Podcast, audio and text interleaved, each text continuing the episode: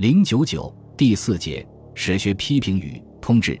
两宋的史评作品相当多，如胡宏的《黄王大计》，范祖禹的《唐鉴》和吕祖谦的《东来博弈》，以及两宋文集中的史论等。史评包括历史评论和史学评论，论古史的起始，论封建，论景田，论历史人物与事件，论天理纲常与历史盛衰得失，构成历史评论的方方面面。在史学评论中，最有生气的是郑桥在《通志》两百卷中的史学批评。清代的梁启超从史学批评的角度，把郑桥和刘知几、张学成三位史家联系起来，说。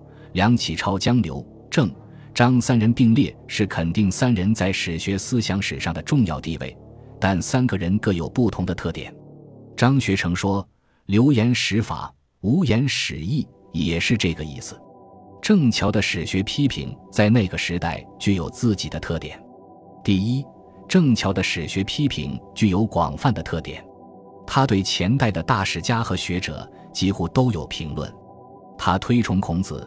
但对《论语》却有微词，认为这是一本空言著书一类的著作。司马谈、司马迁是孔子五百年以后的大著述家，《史记》是六经以后最重要的著作。但这部书也有两点未可人意的地方：一是限于客观条件，司马迁见到的书不多，因此《史记》有博不足之恨；二是司马迁写史的语言风格不统一，又兼有俚语。因而又有雅不足之恨。郑桥对班固的《汉书》批评最多，归结起来：其一，《汉书》断汉为代，割断了历史的联系，使至周秦不相因，古今成间隔。人们从这种史书中无法了解古今制度的损益情况。其二，班固宣传汉少尧运一套的无稽之谈。其三，《汉书》的古今人表。强行把古今人物分为九等，失去司马迁作表的用心。其次，班固无独断之学，唯一援他人以成门户，这表现在《汉书》中武帝以前的材料取自《史记》，自昭帝至平帝记载，自于贾逵、刘歆，并且是班昭使《汉书》得以完篇。其五，《汉书》的译文志写得好，但《汉书》的译文志。出自刘向、刘歆的《七略》，若班氏步步曲曲不离于《七略》，未见其师也。兼有《七略》所无，而班氏杂出者，则知矣。还有班固对一代典制也缺乏了解。应该说，郑桥的批评的主要部分还是不错的。对于其他的学者，郑桥从不同的角度进行批评。董仲舒、刘向、刘歆宣传灾祥理论，影响很坏。刘向、刘歆不重视图谱，使图谱之学失传。范晔、陈寿沿袭班固的路数，没有创新的精神。魏晋南北朝和唐初的使臣，没有纠正断代史的缺点。这一时期的史书任意褒贬每次，互相指责，南魏北为所虏，北魏南为岛夷，这都是错误的。刘知己不应该尊班而易马。刘知己和司马迁都不通姓氏之学，他们写的作品涉及这一方面，出现不少错误。欧阳修的《新唐书》的表依据谱牒，谱牒为私家茂荣之书，其记载不足信。司马光写《通鉴》纪年繁琐，用岁阳岁阴之名。此外，对杜预、颜师古都有批评。郑桥的史学批评反映他的历史见解和史学的观点，在当时来说，在理论上相当深刻。这是他史学批评的第二个特点。首先，郑桥认为五行为世界的本源，而五行的变化是无穷的，由此他对理学做了原则性的批评。他说：“义理之学是空谷寻声。”他批评灾象说，指出。郑桥称灾祥说为七天之学，并且揭露历代史志，如天文志、五行志、祥瑞志等的理论依据上的荒谬。他又说，值得注意的是，其一，万物之理不离五行，五行之理其变无方的提法，肯定理是不离五行的，而五行的变化并不是机械的运动。其二，以对立统一的观点解说《周易》的卦意，击破了灾祥说的依据。离卦是火，但离中有水；坎卦是代表水，但是坎卦中有火。矛盾的事物是相互包含，固定以一种卦代表一种征兆也是没有道理的。这里稍带多说几句。正巧对离坎卦的解说是取于氏的卦变说，离与坎旁通。坎卦于是入，乾而之坤与离旁通。同样，离卦于柱，坤而之乾与坎旁通。明末王夫之又做了进一步的发挥，他说：“故已有离相而失位，二阳玄德乎中，则为坎。大过有坎相而失位，二阴玄德乎中，则为离。宜大过坎离定位于中，而阴阳消长，乃不失其权衡。清人钱大新说：坎离等八个卦，皆以旁通为对者也。”但是相比之下，正巧说离故为火矣，而离中有水；坎故为水，而坎中有火，更为简洁，更富有辩证的特色。其次，郑桥从历史贯通的思想提出他的古史观点。一人类的起源，郑桥在《通志》中谈到原始人的情形，说这里指出了人与动物同源，又具有动物、植物两重优点，所以人为万物之灵。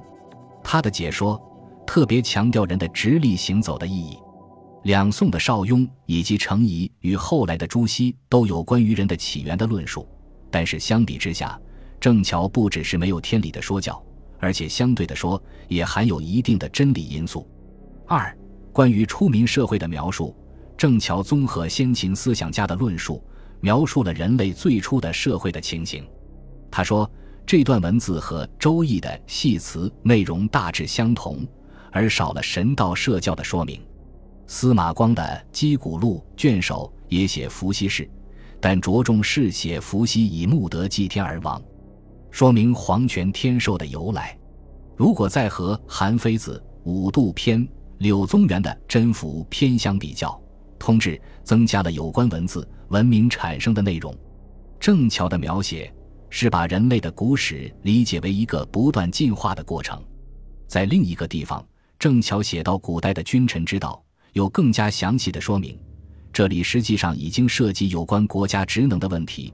虽然他不可能对这个问题有科学的理解，但他揣测到原始社会治理是降于天而略于人。到了唐虞之后，管理职能发生变化，降于人而略于天，这已经是性质上的变化。此外，郑桥对历史发展的阶段、对封建社会的兴衰等问题都有独到的论述，并以这些认识去评品历史著作。第三，郑桥提出汇通的思想，用汇通思想评价史学作品，这里面体现他对历史一定的理解，也是他对史书编纂的要求。汇通思想是一个体系，通志的总序开篇说：“历史前后互相连结，相互因依。”因此，写史应当反映这样一个历程，按照这样的标准去衡量史学作品。他特别推崇通史著作，批评那种割断历史联系的断代史。他强调历史的前后联系，这是不错的。但具有通识的史家写断代史，同样可以成一家之言，突出一代盛衰变动。断代史又有自身的优点。这里我们不争论通史断代史的长短。也不去评论斑马的优劣，重要的是从中看出郑桥的历史眼光。第四，郑桥批评前代史书以天人感应说、灾祥说解释历史，反对以所谓的春秋笔法在史书中搞认情褒贬。前面我们已经谈到这一问题。郑桥认为，在史书中以灾祥说解说历史兴衰的变动是一种欺天之学。他称在史书中以所谓的春秋史法搞字字褒贬是欺人之学。他说，郑桥主张史家的职责在如实记载史实，而不在褒贬。他说，史册以详文该事，善恶以彰，无待美次。独笑曹之行事，岂不知其忠良？见盲卓之所为，岂不知其凶逆？因此，他认为史家没有必要在书中写论赞。他说：“且纪传之中记载善恶，足为见解，何必于纪传之后更加褒贬？此乃诸生绝科之文，安可施于著述？在记载史事时，写史书要平心之道，著书之家不得有偏训而私生好恶，所当平心之道，与我何厚？于人何薄哉？在中世纪。”所谓的纯客观的史学是不会存在的，但正巧揭露封建史学欺人欺天的实质，要求史家如实的反映历史的真实，有进步的意义。另外，正巧在批评前代的文献学时，提出了治学要用类例的方法。他说：“这里说的不武之法，正巧解释是古人编书必究本末，上有源流，下有沿袭，类例。”由持君也，若有条理，虽多而治；若无条理，虽寡而分。类例不患其多也，患处多之无数耳。类例主张强调治学整理文献要分类研究，分类要在探究文献本末源流的基础上进行，这在文献学史上有重要的意义。清人张学成说：“郑桥的严格学术批评招来不少非议。”南宋陈振孙说：“郑桥基底前人，高自称许，虽自成一家，而其失心自恃。清人如钱大新、王明胜、戴震、周忠福等，对郑桥的学术批评很反感，说他大言欺人，贼惊骇道。郑桥的史学批评受到这样的指责是不公平的。张学成有中肯的分析，说。”郑桥的史学批评给当时的学术界带来一股新鲜空气。郑桥也说，他的批评其用意是要打破那种经济苟且、时有荒唐的局面。他又说，他非好攻古人，其批评用意在正与平次，开学者见识之门户，使是非不杂糅其间。总之，无论从哪一个方面来说，两宋的史学思想都是中世纪史学思想的一个大的发展。在理学浸润的学术氛围中，郑桥的史学是独树一帜，坚持实学的主张，具有反理学的意义。